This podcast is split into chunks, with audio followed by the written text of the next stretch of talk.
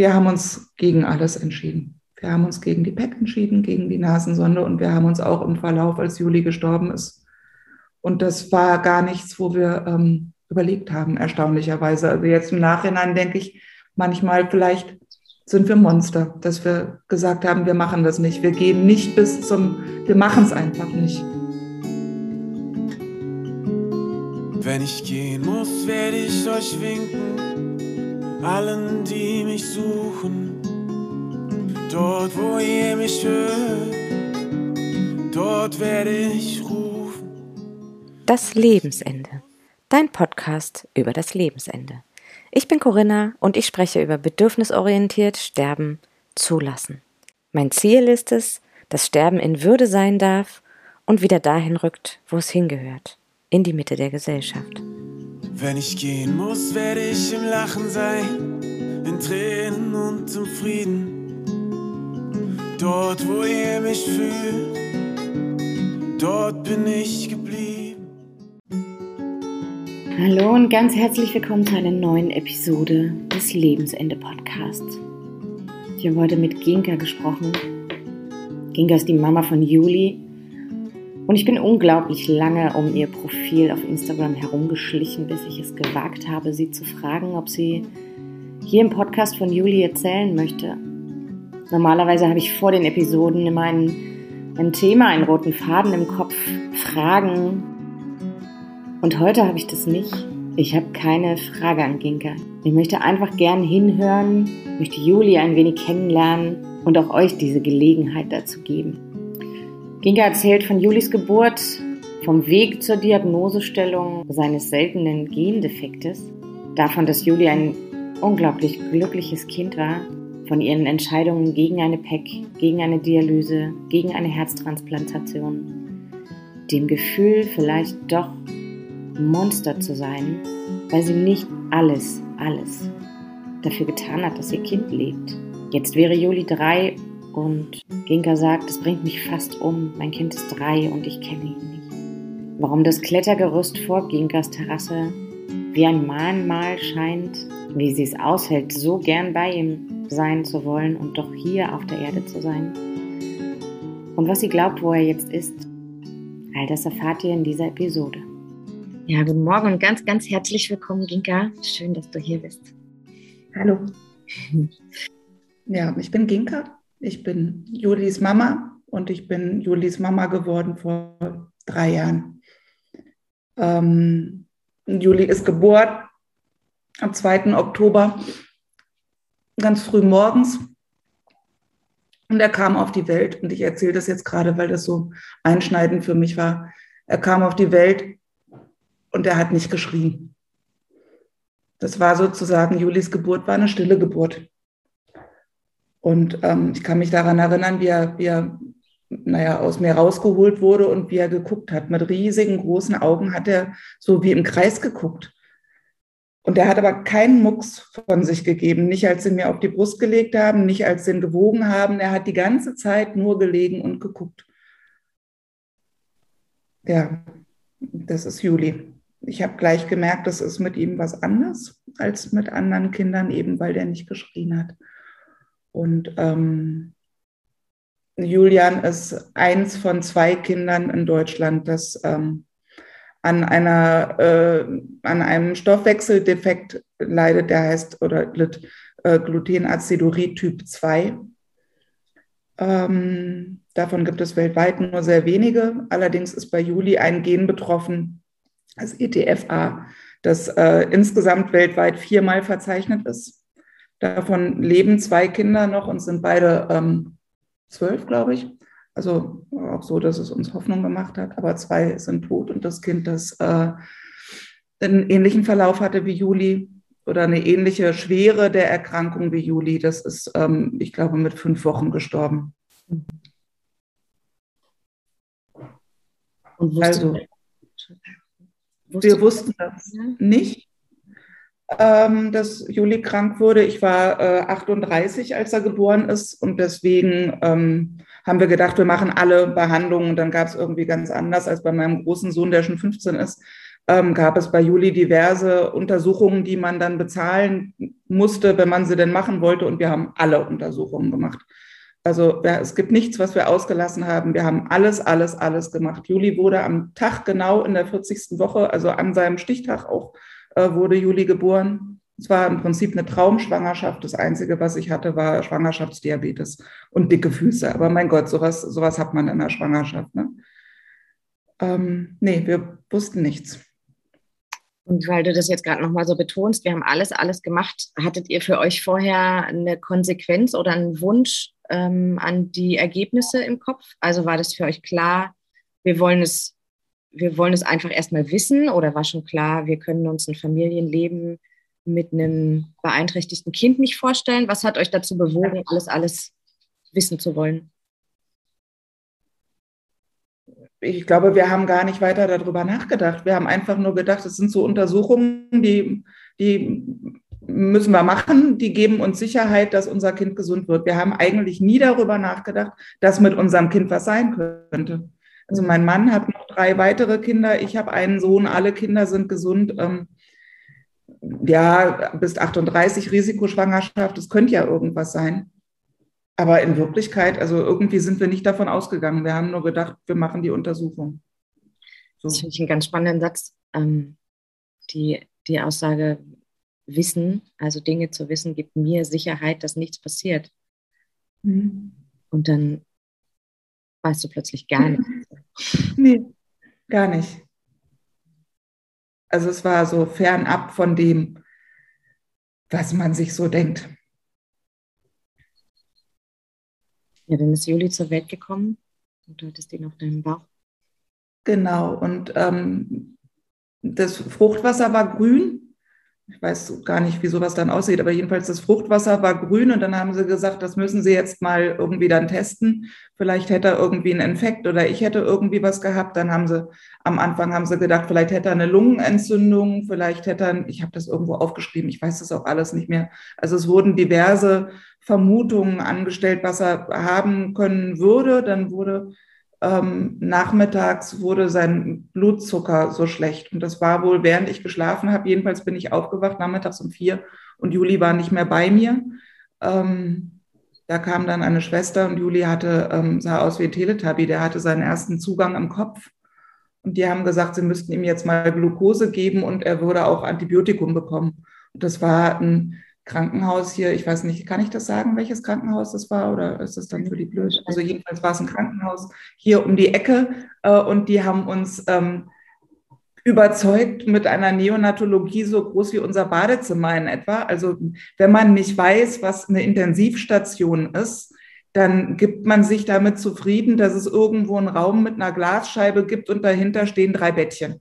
Hm. Da saß da noch irgendeine freundliche Mutter und hat uns zugewunken. Ähm, also, weißt du, irgendwie, das hatte so alles gar nichts mit krank zu tun oder mit, mit wirklich, mit wirklich, man braucht wirklich was und auch steril war da nichts. Also die Tür stand da auf, da konnte jeder rein und raus. Also das, und da war dann Juli auf der Neonatologie äh, für sechs Tage. Der, der, sechste Tag war ein Montag, das heißt, die haben auch am Wochenende noch weiter an ihm und es passierte einfach nichts. Ich habe ähm, mir donnerstags schon, Juli ist an einem äh, Dienstag geboren und ab Donnerstags habe ich angefangen, mir richtig starke Sorgen zu machen. Meine Juli hat äh, keine, keine Temperatur mehr gehabt. Also der lag in einem Wärmebettchen, der war mit mehreren Decken eingewickelt, in Wollsachen angezogen und hatte einfach eine dauerhaft fallende Körpertemperatur. Der hatte einen ganz schlechten Blutzucker, der war so gräulich im Gesicht mit so Augenrändern und ähm, dann, wenn man sich nicht auskennt, weiß man halt auch so vieles nicht. Da sind ständig sind diese Zugänge, die er gelegt bekommen hat, die sind ständig äh, para gelaufen, sagt man. Also dann platzt die Vene und die Flüssigkeit läuft äh, direkt ins Gewebe. Das passiert, wenn Kinderärzte eben nicht, also das passiert tatsächlich manchmal, gerade wenn die Babys so klein sind, aber es passiert eben auch, wenn nicht sauber gestochen wird. Ähm, sowas weiß man dann erst im Nachhinein. Und wurdet ihr mitgenommen? Also ich bin gerade das erste Mal hellhörig geworden bei, ich bin aufgewacht und Juli war nicht mehr da. Du hast mhm. ein, das mal in Anführungsstrichen, du hast ganz normal geschlafen, oder? Du warst nicht in... Ich bin, nee, ich bin einfach eingeschlafen. Juli lag neben mir in seinem Bettchen ähm, und ich bin wach geworden und da war er nicht. Und das, also. Go, go, ne? Das ja, geht gar nicht. Überhaupt nicht. Ja. Und es wäre ein leichtes, dich auch zu an ihm, an Untersuchungen an ihm machen, während ich schlafe. Ja. Ähm. ja, es ist unglaublich übergriffig und hinterlässt vor allem bei dir sowas, dass du drei Jahre später immer noch auch diesen Fokus darauf hast, ne, dass es dir so präsent ist. Also es mhm. ist nicht einfach so passiert, die nehmen den mit und dann bringen sie ihn wieder. Und da, das sind so kleine Feinheiten, die aber so viel hinterlassen. Ja. Ähm, ja, und in der, du hast gesagt, am dritten Tag hast du angefangen, dir richtig Sorgen zu machen. Hattest du das Gefühl, warst du mitgenommen in diesem Prozess? Haben dir Ärzte, Pflegekräfte gesagt, dass sie sich sorgen oder was sie sich für Gedanken machen? Nee, ich habe einfach gemerkt, dass die nur so rumprobieren. Also wir probieren jetzt mal so ein bisschen, wir geben ihm Glucose. Ich mir gedacht, warum soll denn mein Kind die ganze Zeit Zucker kriegen? Was soll denn der Scheiß? Aber das war so, die konnten mir nicht so genau sagen, warum sie das machen. Also sie geben ihm jetzt Zucker, damit der Blutzucker wieder stabil wird. Dann war der Blutzucker wieder stabil, dann haben sie das wieder abgestöpselt. So, jetzt geben wir ihm noch mal ein bisschen Antibiotikum. Wir wissen nicht, was er hat. Wir finden auch nichts. Wir finden keinen Keim. Wir finden, wir finden nichts. Und die haben so rumgedoktert. Mhm. Also selbst die, die, Chefärztin da wusste auch nicht so genau. Und alle haben so vermutet und wir machen mal dies und wir machen mal jenes, aber keiner, also es, die haben mir dort nicht das Gefühl gegeben, sie wüssten, was sie täten. Man können sie wahrscheinlich auch gar nicht, ne? Ähm, nee. Also ich, ich bin für mich gerade, das zu hören, äh, tut mir gut, dass, dass du wenigstens auch gehört hast, wir wissen nicht, dass es da kein Geheimnis drum gab. Ähm, aber, aber eben das, wir wissen nicht, wäre der Moment direkt gewesen, wo sie hätten sagen müssen, wir müssen mal wen anders fragen. Hm. Ja, jetzt wäre meine Frage gewesen, genau. Was hast du gebraucht? Was hättest du dir gewünscht an der Stelle? Ich hätte mir gewünscht, dass mal einer von den Ärzten da sagt, wir sind am Ende mit unserem Latein, wir wissen nicht weiter, wir brauchen irgendwie einen anderen Arzt noch, wir müssen noch mal jemanden konsultieren. Und die waren so auf ihr Krankenhaus fixiert, hm. ähm, da hat sich keiner getraut zu sagen, wir schaffen es nicht. Mhm. Und das war dann letztendlich eine Kinderärztin, sehr, sehr jung, die gerade erst dorthin gewechselt hatte und die kam aus Berlin, aus der Charité, aus der Notaufnahme. Und die war dann diejenige, die gesagt hat, so, wir müssen jetzt mal einen Ammoniak checken im Blut. Das macht man, das ist nichts, was man regelmäßig macht. Mhm. Aber ähm, also Juli hatte alle Anzeichen von einer starken Azidose. Und ähm, die hat dann den Ammoniakblutwert gemessen und der war, als der noch in Oranienburg war, lag der Wert bei über 260. Das ist was, also wenn, ich, wenn man sich dann damit auskennt, man weiß das ja immer nicht, was bedeutet das? Ammoniak haben wir alle im Blut und der Normalwert geht bis 78. Ich weiß nicht mehr, wo er anfängt, aber bis 78 ist normal. Ab 130 werden Menschen sowieso äh, auf eine Intensivstation verlegt, weil das einfach, es geht auf die Organe, es äh, vergiftet alles. Ne? Mhm. Und äh, Juli hatte einen Wert von 260. Und da kam dann eine Ärztin, die sehr in Ruhe mit uns gesprochen hat. Also wir sollten jetzt mal langsam unsere Sachen packen. Und sie hätten sich jetzt dann doch entschieden, wir würden in die Charité gehen. Und für mich klang das so, als würde das im Laufe des Tages passieren. Nee, ähm, das ist dann so innerhalb der nächsten zehn Minuten passiert. Und plötzlich saß ich mit Juli äh, im Krankenwagen, tatütata. Äh, hier gibt es eine Autobahn, die sehr präsent ist. Ähm, und dann auch äh, entsprechend gefüllt ist im Berufsverkehr. Und da bin ich mit Juli innerhalb von 20 Minuten äh, in der Berliner Charité gewesen. Also das ist ein Weg, der ist gar nicht machbar. Da braucht man so als normaler Autofahrer um die Uhrzeit so anderthalb Stunden für und wir sind tatsächlich über die Autobahn geflogen. Und wären wir da nicht angekommen, bis dahin war der Wert bei, ich glaube, 300 noch irgendwas. Also wären wir da nicht angekommen. Juli wäre an diesem Tag, an diesem Montag wäre Juli gestorben und zwar ziemlich wenig, wenig später die haben da wirklich einfach richtig lange gewartet. Wie ging es dann weiter in der Charité? Oh, das war ganz schlimm. Da habe ich auch nur noch so Bruchfetzen-Erinnerungen. Wir kamen an und das, wir wurden ja angekündigt und das wäre alles ganz schlimm. Und dann ähm, sind wir da so ein, so ein, so ein Parcours durchlaufen mit den, mit den äh, Intensivstationen. Also die erste Intensivstation, auf der wir da waren, hatte noch irgendwie zwölf Babys im Zimmer, die alle überwacht wurden rund um die Uhr. Ähm, und wir kamen da an und ich habe noch so ein Foto. Da stehen drei Ärzte äh, vor Juli und Juli liegt wie auf so, naja, wie beim Metzger auf so einem Tisch halt. Ne? Und man sieht Juli gar nicht, sondern Da stehen halt drei Ärzte in Kitteln und doktern irgendwas an, an, an, an irgendwas rum. Und äh, ich weiß, dahinter liegt mein Kind. Also ähm, der hat ziemlich viele Zugänge gelegt bekommen. Ich glaube drei auf einmal. Dann hat er eine Magensonde bekommen. Er kam in einen äh, Intubator, in ein Wärmebettchen, wo ich ihn dann auch nicht mehr anfassen durfte. Und ich war ja auf nichts vorbereitet. Und dadurch, dass unsere Schwangerschaft äh, so schön war, ich habe immer nur gedacht, ich kriege ein gesundes Kind. Also ich war da in einem mhm na, dann habe ich gehört Azidose und äh, äh, was heißt das eigentlich? Und äh, Ammoniak im Blut, was bedeutet das? Man kann das googeln. Ne? Also man, man weiß, das ähm, deutet schon auch aufs Lebensende hin. Also Ammoniak äh, ist nicht gesund im Körper. Ich glaube, das weiß jeder. Wie lange wart ihr letztlich dann im Krankenhaus, bis ihr nach Hause gegangen seid? Dreieinhalb Wochen. Noch. Ähm, ja, also in der gleichen Nacht, wo wir da ankamen, wurde Juli dann noch wieder verlegt und ich hatte so einen Albtraum. Ich habe gedacht, mein Kind hat vielleicht eine seltene Erkrankung. Also plötzlich kam es da schon in mir hoch. Da habe ich nachts einen Arzt angesprochen, der hat gesagt, bis die Spezialisten nicht da wären, dürfte er mir gar nichts sagen. Ähm, und dann wurde Juli auf eine Intensivstation verlegt, wo man eben nicht mehr einfach so reinspazieren kann, sondern mit Klingel und Schleuse und ähm, mehrfach desinfizieren, bevor man irgendwo hingeht und den Stuhl auch desinfizieren beim Reinbringen und beim Rausbringen auch wieder desinfizieren. Und ähm, äh, da war Juli dann und da kamen dann Spezialisten, die uns eben das gesagt haben mit dem Glutaracidurie Typ 2. Ich glaube, ich habe etwa vier Wochen gebraucht, bis ich mir merken konnte, wie heißt das noch, was er hat. Ähm, Abkürzung ist MADD, das fanden wir beide so ein bisschen lustig, MAD. ja. ja, unser Kind hat MAD und der darf kein, kein Fett essen. Dann ist da eben keine Schokolade. Und plötzlich standen da 30 Leute vor unserer Scheibe, die ja alle nicht rein durften. Also es war dann schon sehr schnell klar, dass Juli irgendwie sehr, gerade das Highlight der Klinik ist. Sowas gab es da noch nicht. Hm. Ja, dann hattet ihr also zum einen die Diagnose, was ja häufig auch eine große Entlastung erstmal ist, überhaupt zu wissen, worum es geht und zu wissen, worauf man sich grob einstellen kann. Und gleichzeitig ist auch genau das wieder, du weißt was und weißt eigentlich überhaupt nichts. Nee, wir wussten gar nichts. Also die Diagnose war jetzt nichts, was mir einen Gefallen getan hat. Beim Normalfall kriegen Eltern eine Diagnose. Und wenn sie es nicht so genau wissen, dann gibt es irgendwo im Internet irgendwas, was da steht. Es gibt vielleicht ein Elternforum, wo sie sich informieren können. Vielleicht kann man in einen Buchladen gehen und ein Buch dazu kaufen.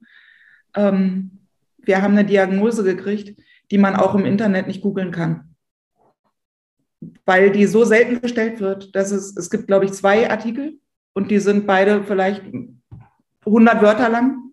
Mhm. Und das Einzige, was da steht, ist, die meisten Kinder, die es haben, erreichen das erste Lebensjahr nicht. Was man tun kann, gibt es nicht. Und also uns wurde, wir sind am sechsten Lebenstag von Juli da reingekommen und am neunten Lebenstag haben sie dann gesagt, also es sieht so aus, wir müssen einen Gentest machen. Die haben nicht gleich sagen können, das ist es jetzt, sondern wir müssen das dann halt, um es genau festzulegen, müssen wir die Gene testen. Das dauert eine Weile. Aber es sieht so aus, als wäre es eben das. Und ähm, dann können wir Ihnen sagen, wir wissen nicht, ob er heute die Nacht übersteht. Wir wissen auch nicht, ob er die nächste Stunde übersteht. Und ob er jemals das Krankenhaus verlassen wird, wissen wir auch nicht. Und es gibt drei Dinge, die keine zugelassenen Medikamente sind, sondern im Prinzip Nahrungsergänzungsmittel, nur in sehr, sehr hoch dosiert. Die können helfen. Wenn die nicht helfen, hilft nichts. Und mit dem Gefühl bin ich äh, zu meinem Baby zurückgegangen und habe gedacht, ich verlasse ihn einfach nie. Ich bin einfach immer da.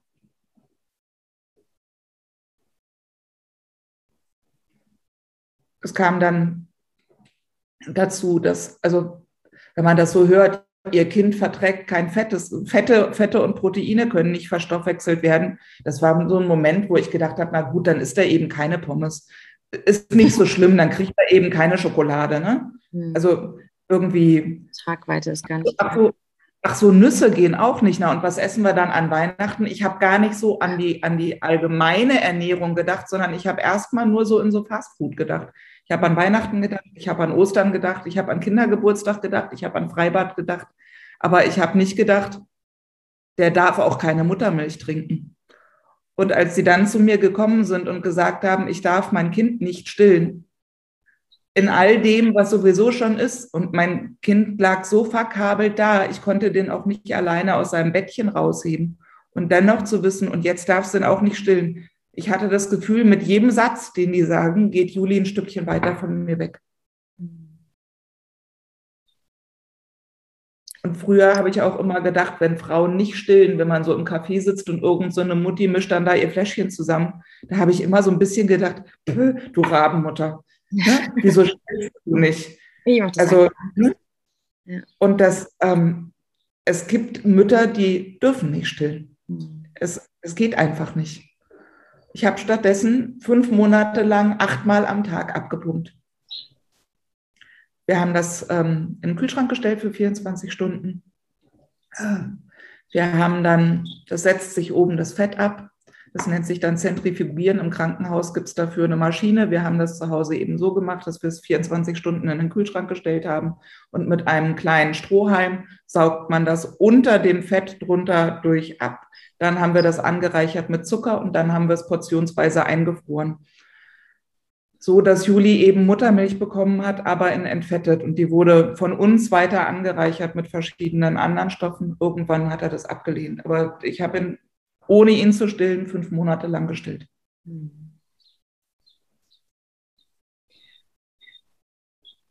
Und jetzt hört sich diese Diagnose erstmal tatsächlich danach an, als würdet ihr nicht nach Hause gehen. Ja.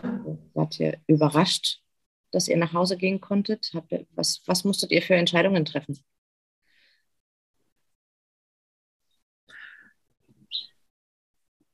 Also irgendwann haben die gesagt, jetzt ist Juli auch ein bisschen zu groß geworden für, für die Neonatologie. Da, da dürfen die Kinder nicht länger als drei Wochen bleiben, weil das ist ja auch so eine Frühchenstation. Mhm. Und dann wurden wir wieder wegverlegt. Und ähm, dann haben sie angefangen zu probieren, ihm das eine oder das andere Kabel abzunehmen, das wegzulassen, das wegzulassen.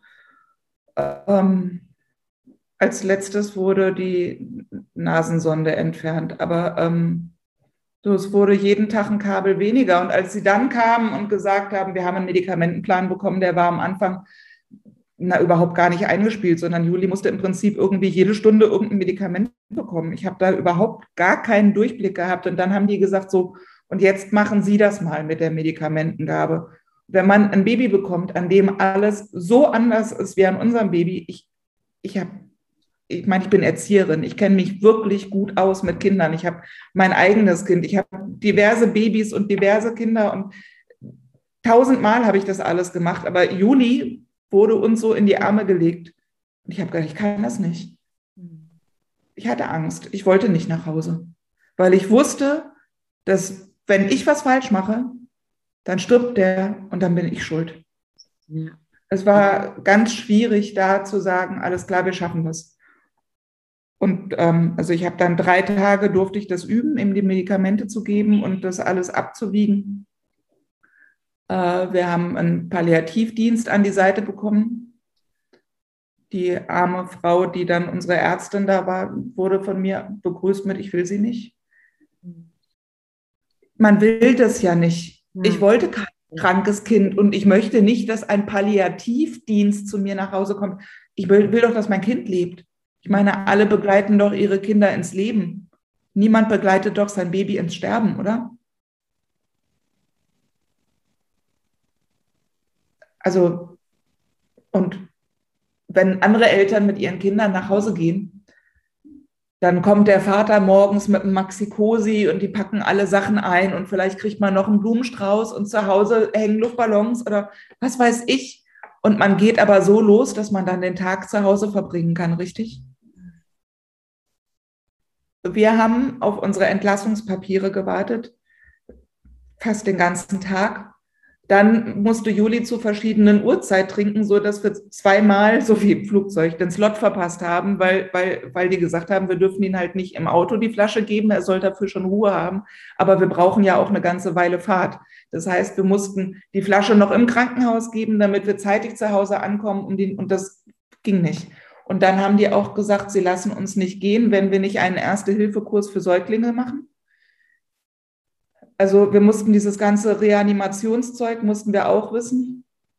Die Puppe, die wir da hatten, der ist immer der Kopf abgefallen, das weiß ich noch. Das war schlimm. Dann haben wir für Juli ähm, wir kamen hier an mit einem LKW, weil Juli hat drei verschiedene Milchpulver bekommen, plus diesen besonderen Zucker. Das war in Dosen für uns abgefüllt. Wir hatten einen ein Monitor zur Herzüberwachung für ihn dabei. Wir hatten Kleber, wir hatten Kabel. Also wenn man mit einem normalen Baby nach Hause kommt, dann hat man die Krankenhaustasche. Mhm. Und das war's. Und dann hat man Wochenbett. Und ich hatte bis dahin nicht einen einzigen Tag Wochenbett. Und wir kamen aber mit einem halben LKW hier an um überhaupt Juli versorgen zu können. Und wir kamen eben nicht mittags an und haben dann einen schönen Tag verbracht, sondern wir kamen hier abends um neun an und waren völlig erledigt. Und ähm, ja, als nächstes die Flasche. Wir hatten gar keine Zeit, hier anzukommen. Wir ja. waren einfach. Ja. Und die große freudige Willkommensparty und die Glückwünsche zum Mama sein der Familie Nein. und Nein, wir hatten, wir hatten Karten, wir haben drei Karten bekommen. Und auf der einen stand drauf, ähm, es tut mir sehr leid für euer Unglück. Auf der anderen stand drauf viel Kraft. Es gab kein, wie schön, dass du geboren bist. Niemand hat gesagt, wie schön, dass er da ist. Niemand, keiner. Wann hattest du dieses Empfinden? Ja. Ich habe mich, Entschuldigung, ähm, ja, natürlich. Ist doch unser Baby. Na klar. Und ähm, naja, jeder wünscht sich ein gesundes Kind, aber es ist doch die Liebe, ist doch die gleiche. Es wäre so schön gewesen, jemand hätte mal gesagt, wie schön, dass er da ist. Ich hätte ihn trotz der Schwere der Diagnose und trotz der, der Angst, die wir in dem Moment haben, hatten, hätte ich ihn doch nicht wieder zurückgegeben. Ist doch mein Kind. Man sagt doch nicht, der ist krank, jetzt freue ich mich nicht drüber. Doch, na klar. Also, ich meine, natürlich. Alle freuen sich doch über die Geburt von ihrem Kind, oder? Oh, es ist schön, dich so lachen zu sehen gerade. ja, ich mag ja gar nicht. Ich meine ja auch.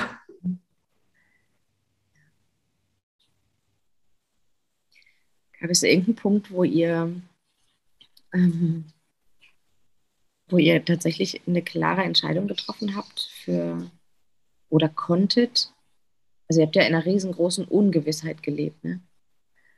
Oder, oder wo es dann so einen Wendepunkt gab von, wir versuchen nicht mehr, wir forschen nicht mehr, wir, wir reanimieren nicht mehr, wir, so, ich, gab es da irgendwie? Also, ja. Es gab verschiedene Punkte. Das erste Mal, dass wir uns bei Juli für was oder gegen was entschieden haben, war, nachdem wir hier, wir sollten ihn, ähm, ich glaube, vier Monate lang oder wir sollten ihn überhaupt die ganze Zeit, aber die mindestens vier Monate lang jede Nacht mit dem Monitor überwachen, dass äh, die Herzfunktion nicht gestört ist, weil bei Kindern, die eben an dieser Sorte Erkrankung erkrankt sind, sind es immer die großen Organe, die dann betroffen sind. Und um auszuschließen, dass er irgendwas mit dem Herz bekommt, wollten die halt sehen, dass das Herz wirklich rhythmisch ist. Und das konnten sie erst auslesen, wenn so und so lange wirklich gemessen wird. Und da haben wir ziemlich schnell, ich glaube, nachdem wir drei Wochen zu Hause waren, haben wir gesagt, wir machen das nicht.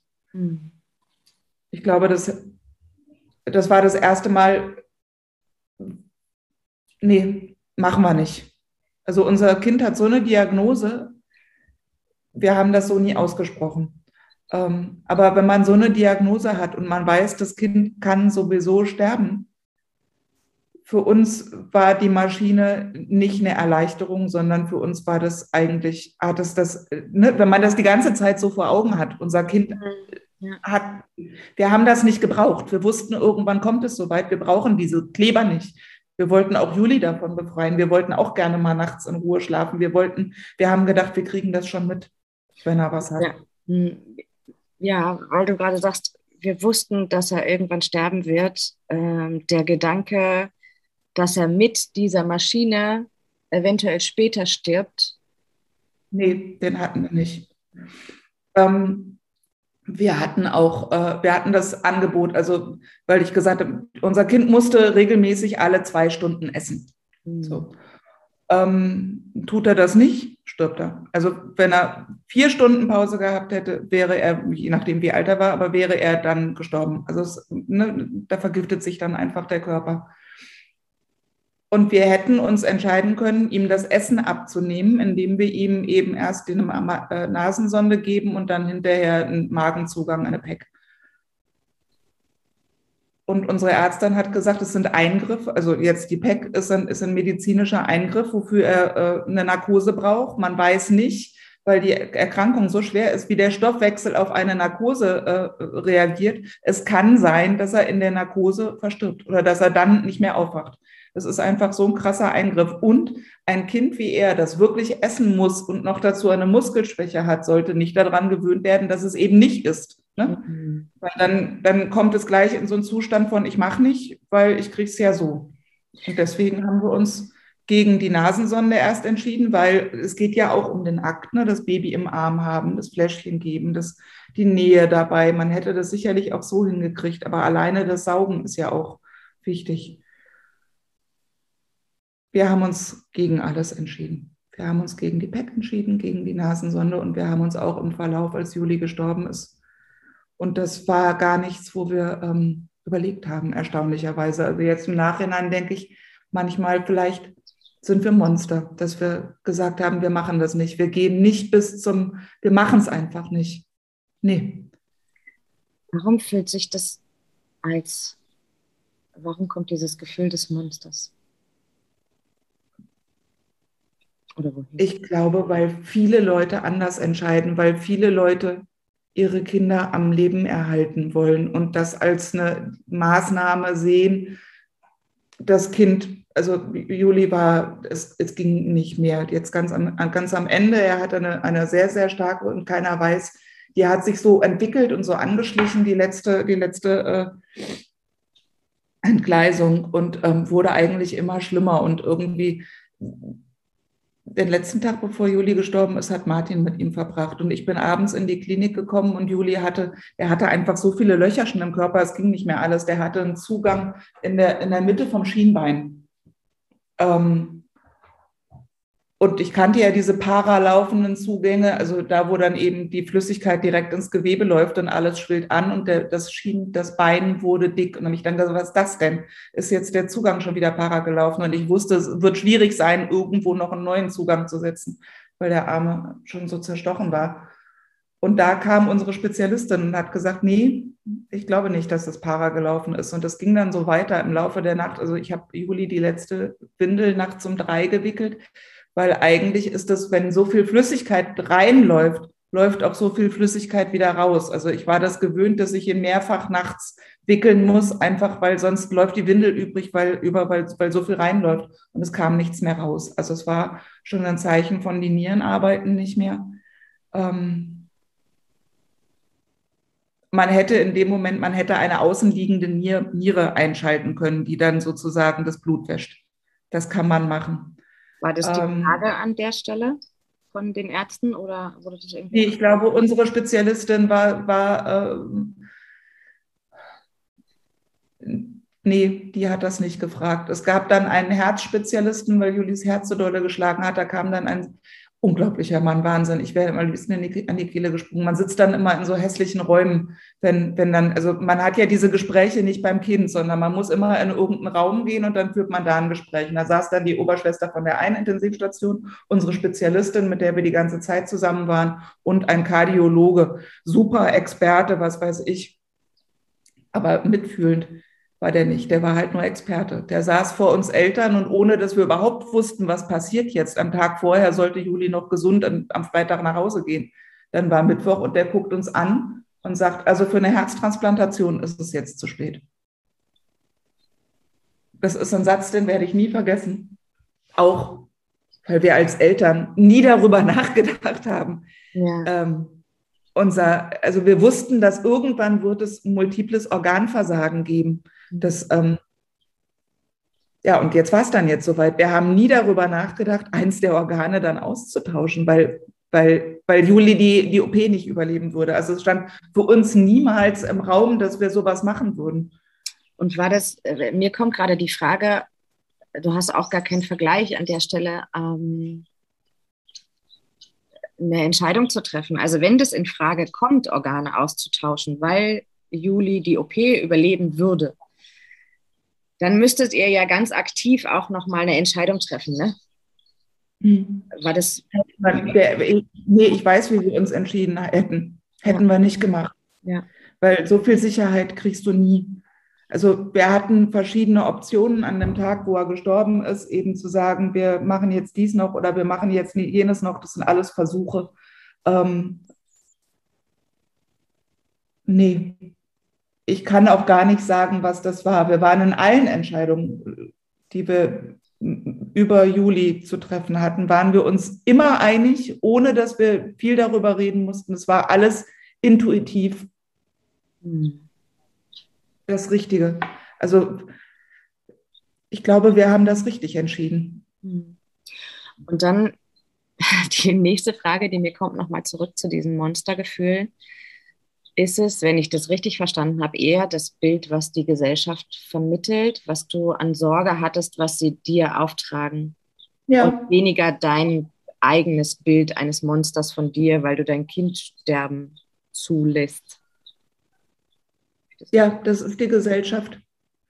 Die Gesellschaft, die erwartet, dass man doch alles dafür tut, jemanden am Leben zu erhalten.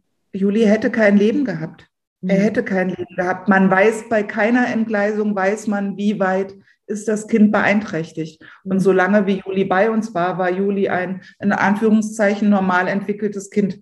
Also er konnte verschiedene motorische Dinge nicht, einfach weil er nicht genügend Kraft hatte.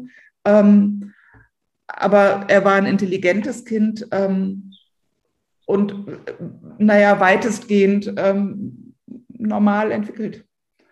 Und man weiß bei keiner einzigen Entgleisung, was hinterher mit deinem Kind passiert, was hinterher dabei rauskommt. Also es hätte ihn zum einen geistig sehr einschränken können, aber es hätte ihn auch, wenn es nicht den, das Gehirn erwischt, hätte es ihn einfach körperlich so sehr beeinträchtigen können, dass er dann auch nicht mehr glücklich gewesen wäre. Ähm, und was wir die ganze Zeit hatten, ist ein sehr, sehr glückliches Kind. Und das, was ich raushöre, ist der auch bei deinen Gedanken ähm, Untersuchungen, Therapien oder ja, Entscheidungen zu treffen, das zu machen, da dein Fokus darauf lag, wie geht es Juli damit? Ja, immer. Ja. Und das ist, glaube ich, oft noch, noch, noch so viel schwerer, da ähm, als Mama, als Eltern so nah an seinem Kind zu sein und das nicht loslassen, verlieren zu wollen und das an vielen Stellen auch nicht akzeptieren zu wollen. Wie soll das bitte auch gehen? Ähm, und dann aber wirklich auch zu schauen, wie geht es dir und was würde das für dich bedeuten, ist, ist echt nochmal ein ziemlich herausfordernder Schritt, wie ich das, das aus meinem Erleben sagen kann aus der Arbeit. Also ich glaube, dass wie geht es uns, haben wir häufig da mit hinten angestellt. Also wir haben uns auch wir haben tatsächlich haben wir viel mehr Entscheidungen getroffen. Du hast gerade gefragt, ob wir da mal eine Entscheidung getroffen haben. Jetzt, wenn ich so darüber nachdenke, haben wir ziemlich viele Entscheidungen getroffen. Weil Juli hat jedes Mal, wenn wir mit ihm ins Krankenhaus gekommen sind, hat Juli diverse Zugänge gelegt bekommen. Und man kann das umgehen, indem es eine feste Line gibt, die gelegt wird. Ähm, aber alles, was am Körper eine Öffnung ist, lässt auch gleichzeitig Keime zu. Und jeder kleine Schnupfen hätte Juli sein Leben kosten können. Und deswegen haben wir uns entschieden, er kriegt keine Lein, weil eben die offene Stelle, er hätte auch nicht baden können. Und wir wollten, dass unser Kind, solange wie er auf der Welt ist, ähm, ein so normales Leben wie möglich führt. Das heißt, dass wenn er nicht im Krankenhaus ist, ähm, wird er von uns so betreut, dass er ein normales Leben führen kann. Mhm. Und wenn ich Bilder anschaue von ihm, die, ähm, ja, die sind auf Instagram zu sehen. Und ich jetzt höre, was du erzählst, also hätte ich kein Foto von ihm, hätte ich kein Bild ihm, von ihm im Kopf, äh, würde ich ihn mir ganz anders vorstellen. Und das ist, glaube ich, Fluch und Segen zugleich, ne? Oder Flöhe und Läuse. Also wenn ich mir nur ein Foto von ihm angucke, das letzte, was du jetzt von ihm gepostet hast, mit so einer ähm, Geburtstagskrone auf dem Kopf, dann sieht er einfach aus wie ein absolut normales Kind und nicht wie ein schwerst, schwerst, schwerst krankes Kind, das sich jeden Tag in Lebensgefahr befindet. Der scheint trügt so. Ähm, du schreibst ganz viel auf deinem Profil auch darüber, wie es dir jetzt geht und wie es dir vor allem mit dem Bild der Gesellschaft geht, mit, dem, mit der Anerkennung des Mutterseins und mit der Anerkennung vor allem auch des um ihn Trauerns. Ähm, und dass das überhaupt nicht zu deinem Gefühl passt, was dir da entgegengetragen wird. Nein. also wir sind jetzt, Juli ist fast zwei Jahre tot. Und man trauert nicht mehr. Gesellschaftlich hat man tatsächlich das eine Jahr und dann trauert man bitte nicht mehr. Ähm, und meine Trauer war, wenn ich nicht bei Instagram darüber schreiben würde, wäre für alle anderen meine Trauer unsichtbar, weil Corona war. Ich lebe im Lockdown seit 2018, seitdem Juli geboren ist. Und ähm, Juli ist gestorben und es war keiner da, weil vorher auch keiner da war. Also wir haben ja auch nicht gesagt, wir sind jetzt wieder mit Juli im Krankenhaus. Wir waren so oft mit Juli im Krankenhaus. Da sagt man irgendwann nicht mehr Bescheid.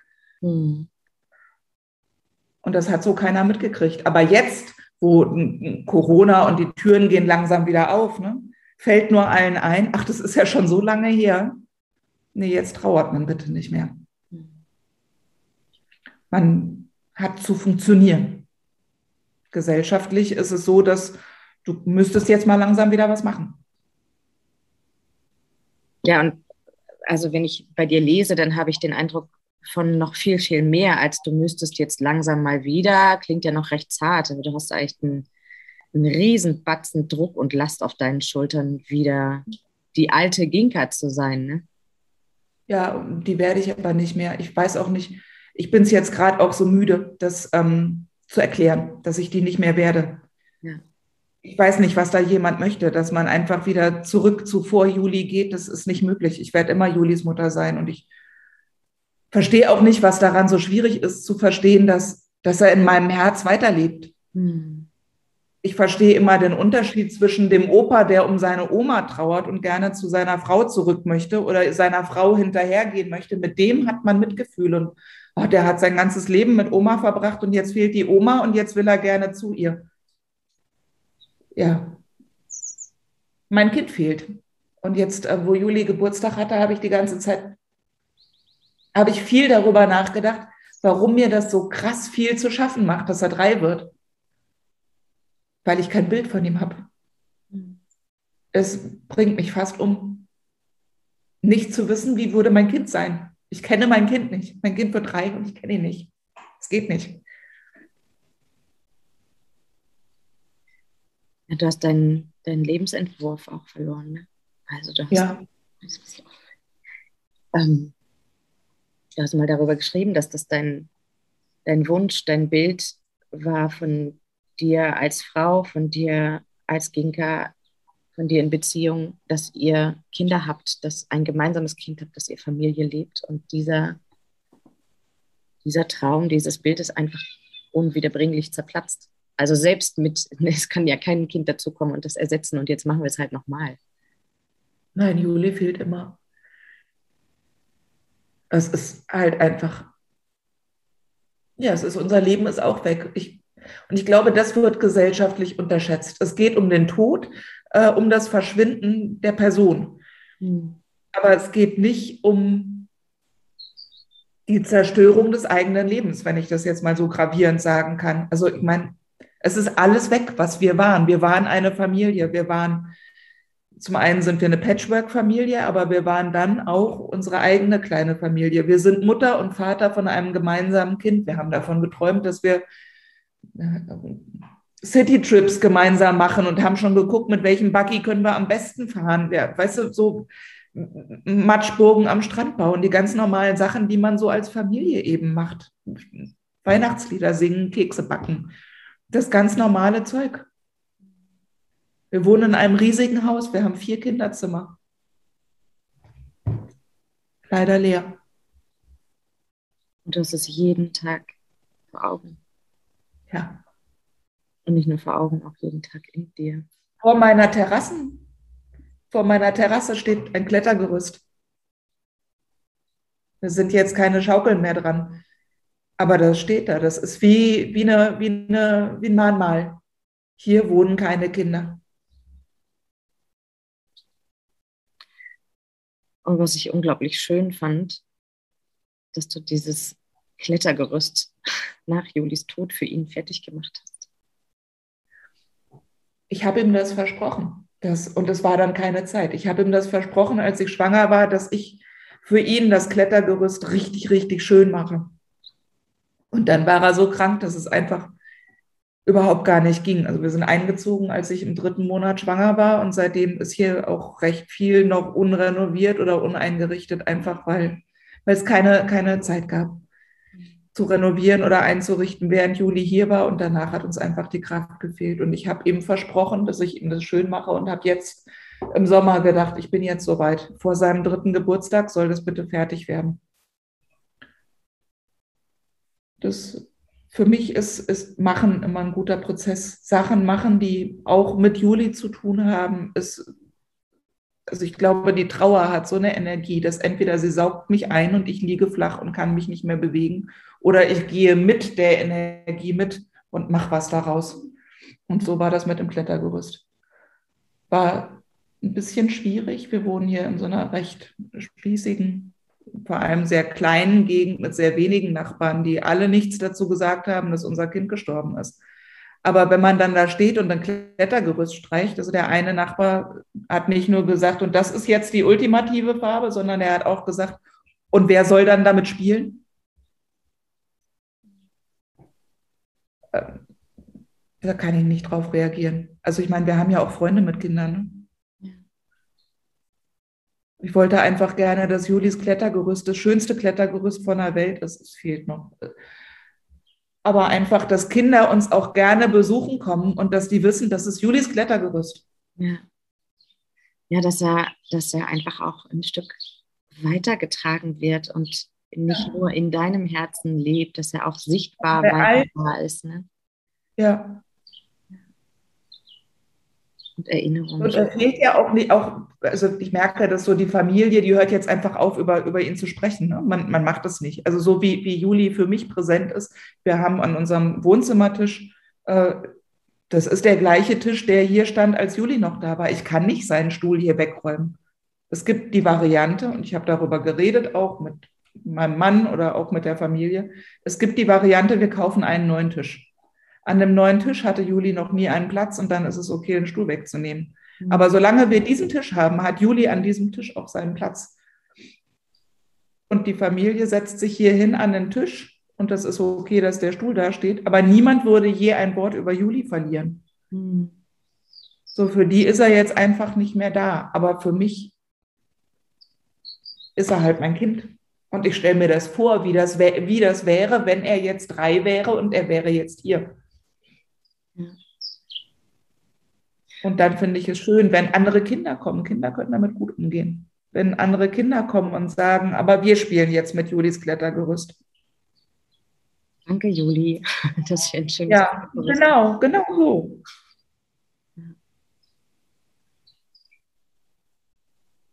Du hast vorhin von dem alten Mann erzählt, der seine Frau verloren hat und gerne wieder zu ihr möchte. Hast du diese Gedanken auch, dass du sagst, ich mag eigentlich gar nicht auf dieser Welt sein, ich möchte bei ihr? Ja. Ja. Na klar. Ich vermisse ihn ja, ich wäre total gerne bei ihm. Als Juli gerade frisch gestorben war, habe ich auch gedacht, ich schaffe das nicht. Ich kann nicht einfach weiterleben. Und ich habe darüber nachgedacht, wie kann ich mir was antun, wie ich das, wie kann ich das, wie schaffe ich das? Ich habe gar keine Kraft dafür. Man, man sagt das so, wenn mein Kind stirbt, kann ich nicht mehr weiterleben. Man muss weiterleben.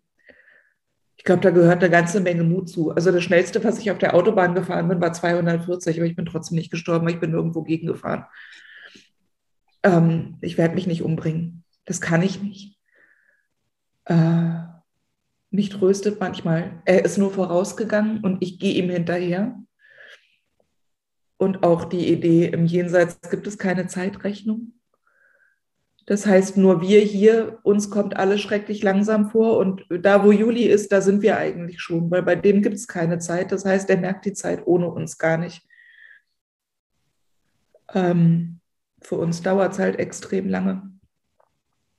Neulich ist eine Freundin von mir gestorben, die ähm, zeitgleich wie ich Juli verloren habe, hat die ihren Mann verloren, die war mit ihm 40 Jahre verheiratet. Und ich habe immer gedacht, wenn jetzt Martin sterben würde, wie schlimm müsste das für mich sein?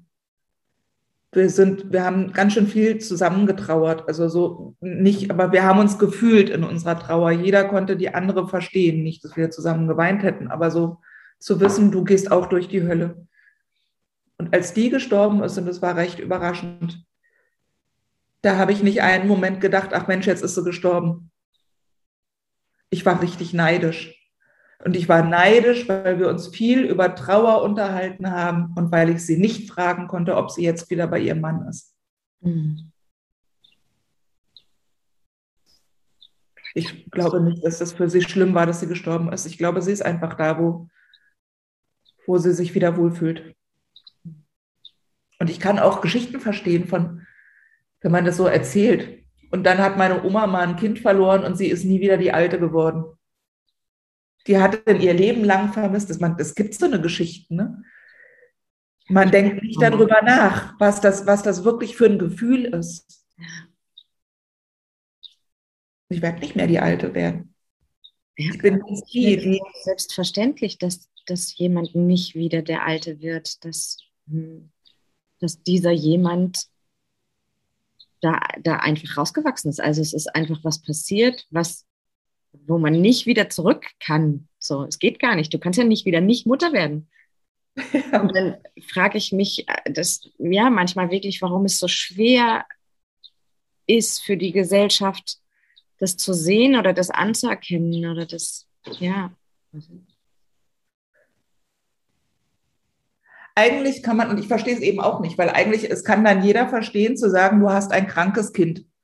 Das kann man auch nicht wieder wegmachen. Ein krankes Kind, ein chronisch krankes Kind oder ein chronisch dauerhaft lebensbedrohlich erkranktes Kind, also wird immer länger das Wort, das, das äh, kann man ja auch nicht wieder, wieder einfach wegmachen und sagen, jetzt ist es aber ein gesundes Kind. Das ist irgendwie so ein Zustand, da finden die Leute, okay, daran gewöhnt man sich, jetzt hat sie halt ein krankes Kind, unwiderruflich. Jetzt habe ich unwiderruflich ein gestorbenes Kind und man möchte gerne einfach, dass sich wieder weil man sieht es nicht. Und ich glaube, ne, das ist es. Und bei, als, als Juli noch da war, haben auch, so wie du gerade den Fingerzeig gemacht hast, man sieht es nicht. Nee, ähm, bei mir haben viele gesagt, nur stellt, also, oder, oder wahrscheinlich nicht gesagt, sondern so doll gedacht, dass ich es gefühlt habe, wie sie es denken. Jetzt stell dich mal nicht so an. Das wird schon werden. Nee, das äh, wird nicht und das jetzt wird auch nicht.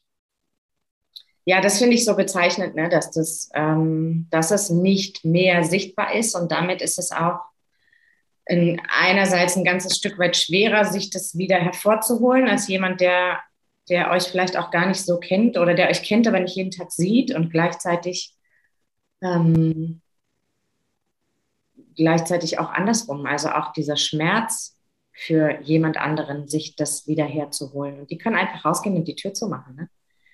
Mhm. Ja. Ich glaube, darüber habe ich auch viel geschrieben, weil ich eben so erstaunlich finde. Wie kann man denn so normal aussehen? Ja, oh ja, ich habe es gelesen. Ich sehe aus wie ein ganz normaler Mensch. Hm. Und wenn ich irgendwo in einer, in einer, Supermarktschlange stehe, dann sehe ich einfach aus wie eine Frau. Mhm. Ich sehe nicht aus wie, wie eine Mutter. Ich sehe einfach aus wie eine Frau. Und keiner sieht, dass ich voll amputiert bin und blute. Man sieht das nicht. Und ist es, dass man, dass man im Gesicht so normal aussieht, obwohl, obwohl alles kaputt ist? Ist es gut oder ist es, ja, man kann es nicht in gut oder schlecht. Mein Gedanke ist zum einen, äh, ist es ja auch ein großer Schutz. Ne? Also würde dir hier auf der Stirn stehen, mein Kind ist gestorben und ich blute und ich bin amputiert und jeder, jeder, jeder könnte und würde das sehen jeder, dem du draußen begegnest. Also einerseits schützt es dich und andererseits ist es auch so eine, gibt das Wort Ungerechtigkeit im Kopf, ähm, dass niemand es sehen kann, wenn du beim Bäcker ein Brot kaufst. Ich vermisse hier, ich weiß nicht, wie es woanders ist, aber ich vermisse hier eine Trauerkultur, ähm, wo man das auch wieder sieht. Früher gab es das Trauerjahr oder es gab trauernde Witwen, die nur noch schwarz getragen haben als Zeichen ihrer Trauer. Ich habe das ja selber auch direkt. Ich habe überhaupt gar keinen schwarzen Pullover, damit fängt es schon mal an. Aber ich habe ähm, am Anfang große Sehnsucht danach gehabt, schwarz zu tragen und auch meine Trauer nach außen zu tragen. Das gibt es aber nicht mehr. Wenn man hier schwarz trägt, weiß keiner, dass man schwarz trägt, weil man trauert. Ja. Früher war das üblich, dass dann Witwen äh, so einen Schleier vor den Augen getragen haben, so einen schwarzen, so einen, ne? Mhm. Und ähm, wenn man nicht betroffen ist, findet man das, glaube ich, immer so ein bisschen blöd oder irgendwie überzogen. Im Nachhinein finde ich, es ist, es, so wie du sagst, es gibt auch einen Schutz und es gibt einem vielleicht nicht nur den Schutz, es gibt einem auch Respekt. Mhm. Man wird geachtet, wenn man, also wenn man jetzt so Menschen im Film sieht mit irgendeinem Schleier oder in so einem Witwenkostüm oder sowas, auch erstaunlich, dass es das für Männer nicht gibt. Ähm, man wird irgendwie anders respektvoll behandelt. Und wenn ich bloß so in einer Supermarktschlange stehe und vor mir die Mutter an ihrem Kind irgendwie rummacht und die ist so genervt und das bricht mir das Herz. Ich hätte da manchmal gerne so ein Kostüm, damit man das sieht. Hm.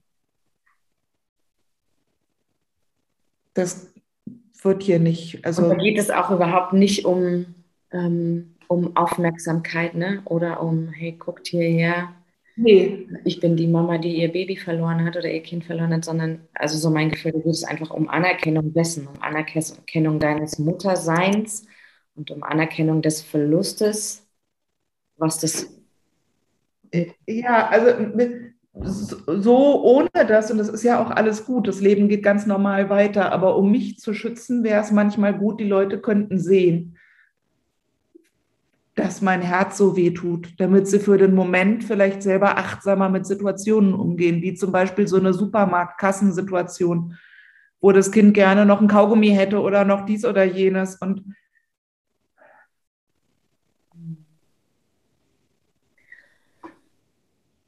man kann damit, man kann damit freundlich umgehen. Also viele Eltern sind dann wirklich einfach nur noch genervt von ihren Kindern.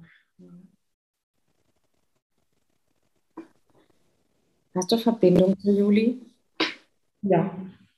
Also wir wohnen hier. Äh, es kommt noch ein Haus und dann ist aber gleich der Wald. Also unsere Straße endet mit unserem Haus. Ähm, wir wohnen direkt am Wald. Wir haben einen großen Garten. Ähm, in dem Wald gibt es ein ganz großes Feld, das auch nicht bestellt wird, sondern so ein Naturwiesenblumenfeld ist. Äh, und ich bin all diese Wege hier mit Juli gelaufen und ähm, ich bin sehr dankbar, dass wir hier wohnen. Ich wüsste nicht, wie es mir in der Stadt geht, weil man eben in der Natur auch traurig sein kann und ähm, wenn man das da alles auch so mitsieht. Und da finde ich ganz viel Verbindung zu Juli. Gerade auch am Anfang, als er frisch gestorben war, haben Martin und ich unabhängig voneinander verschiedene Naturerlebnisse gehabt, die uns daran glauben lassen, dass es Juli war. Also mich hat zum Beispiel äh, eine, eine, eine ganze Schwarm Kraniche nicht verfolgt, aber die waren im Wald. Ich habe sie halt, die, wir wohnen hier auch am Fluss. Ähm, ich habe sie kommen gehört und habe immer nicht gesehen, wo sind sie denn. Und die sind die ganze Zeit um den Wald gekreist, während ich in dem Wald war, die Kraniche. Und ich bin richtig stehen geblieben. Ich habe das auch gefilmt, weil das so besonders war. Es waren ganz, ganz viele. Ich, ich mag nicht, keine Ahnung, ob das 30 waren oder 150. Also es waren irre viele. Und an dem Moment, als ich da nach Hause kam und gesagt habe, boah, ich habe gerade Kraniche getroffen, sagt Martin, weißt du, wir hatten hier gerade einen Igel, der wäre hier beinahe ins Wohnzimmer reingelaufen. Das ist so, das ist sehr besonders. Mhm. Hatten wir zwei Jahre Igelpause. Ich hatte auch gerade vor zwei Wochen saß ein Igel 20 Minuten neben mir. Das ähm, sind so ja, also ich habe ganz viele Momente, wo ich denke, das ist Juli. Oder ich sehe öfter Smiley, Smileys am Himmel. Mhm. Das ist, als würde er mir kurz die Wange streicheln. Hier bin ich, Mama, es geht mir gut. Ja, hast du, hast du eine Vorstellung davon? Hast du einen Glauben oder eine Idee davon, wie es ihm geht? Ja. Also zum einen weiß ich, er ist nicht allein. Ähm, es gab ein Mädchen, das war an der gleichen Krankheit erkrankt wie er ähm, in Australien. Ich habe das Mädchen nie kennengelernt und ihre Eltern auch nicht persönlich, aber wir sind uns trotzdem übers Internet so sehr nah. Und als ähm, Florence heißt sie, als die auch gestorben ist, war mir sehr klar, dass äh, Julie und Florence sind da oben. Die sind gemeinsam. Wer da sonst noch bei Julie ist, das weiß ich nicht, aber ich weiß, dass Florence bei ihm ist. Und ich glaube, es geht ihm gut. Als Julie gestorben ist, äh, er war ja nicht, er hatte ja, wir haben uns ja gegen alles entschieden. Das heißt, Julie war nur so weit schmerzfrei, als, aber ansonsten war er anwesend und er hat gemerkt, dass wir da waren. Und ich konnte aber sehen, dass in seinem Körper war nur noch ganz wenig Juli drin. Also man konnte so im Laufe des Tages sehen, wie die Hülle nur noch da liegt und der Juli gar nicht drin ist. Ich glaube, dass es so ist, dass wenn wir auf die Welt kommen, dann leihen wir uns eine Körperhülle. Und wenn wir von der Welt gehen, dann lassen wir die Körperhülle wieder zurück. Und der Juli ist einfach wieder dahin gegangen, wo er hergekommen ist. Und ich glaube, dass wir alle Energie sind und ähm, alle Elemente. Ich glaube, dass er ein Windhauch im Wald sein kann. Ich glaube, dass er das Scheinen der Kerze sein kann oder das Flackern der Kerze. Ich glaube, dass er ein fallendes Blatt sein kann. Ich glaube, dass er mit allem, was ist, kann er mich umarmen und bei mir sein. Und ich weiß auch nicht, wie das geht, aber er kann vermutlich auch zeitgleich bei mir oder bei seinem Papa oder bei seinem Bruder sein. Hm. Das finde ich schön. Also ich habe nicht die Vorstellung, ich, da kann ich nicht mitgehen. Ich bin keine Sternenmama. Und mein Kind ist auch nicht plötzlich ein Engel geworden. Mhm. Also weder hat mein Kind Flügel, noch glitzert er als Stern am Himmel. Das ist irgendwie nicht. Das, äh, das ist mir, Juli ist Juli. So, und jetzt ist er irgendwie, weiß ich nicht, Luft oder so oder halt irgendwie Energie, aber er ist nicht, er ist nicht ein Engel. Also, nee. Ich glaube, da darf jeder so sein eigenes Bild für sich kreieren. Ja. Und, und, es ist ja auch ganz viel abhängig vom Gefühl, ne? Also, ja, also aber für mich, weil du ein Bild von ihm hast, sondern weil du ein Gefühl zu diesem Menschen hast. Es gab eine Psychologin, die gesagt hat, und der Juli, der fliegt jetzt so durch die Luft und dann kommt er so zu dir und setzt sich auf deine Schulter. Ich gedacht, warte mal, also jetzt ist mein, mein Kind ein Engel, ein, ein Papageienengel geworden, der Beine baumelnd auf meiner Schulter sitzt. Das ist mir zu abgefahren. Das, nee, das ist er nicht. Das mag bei anderen Leuten passen. Bei mir ist Juli ist Juli und irgendwie ist er nicht ganz weg. Ja. Und ich muss gerade ein bisschen schmunzeln, weil wahrscheinlich ähm, hören hier auch Leute zu oder es wird eben jemanden geben, der sagt, wie abgefahren ist die denn eigentlich, dass die äh, glaubt, ihr Kind könnte der Kerzenschein sein. Also, wahrscheinlich. So, ja. Ja, und wichtig ist, wichtig ist, dass es einfach dieses Bild gibt für einen selbst oder dass es das geben kann, dass es zugelassen ist, dass sich das entwickeln kann und formen kann und vielleicht fühlt es sich irgendwann ganz anders an. Und dann gibt es ein anderes Bild. Ja, das ist eure Verbindung. Ja. Nein, das ist bestimmt sehr individuell. Mein Gefühl ist eben, eben dieses und ich glaube schon, dass es andere Leute gibt, die da was ganz anderes fühlen. Aber für mich ist es sehr klar, so wie ich das fühle, so ist es für mich stimmig. Auch wenn anderen das vielleicht gruselig ist. ich danke dir. Ja, sehr gerne. Normalerweise kommen an dieser Stelle immer noch ein bisschen Werbung, eine Zusammenfassung oder sonstige Worte von mir. Und ich kann sie so schwer miteinander vergleichen, doch dies ist eine der Episoden, die mich am tiefsten berührt haben. Und deswegen möchte ich sie heute gern einfach hier so stehen lassen bis zum nächsten Lebensende.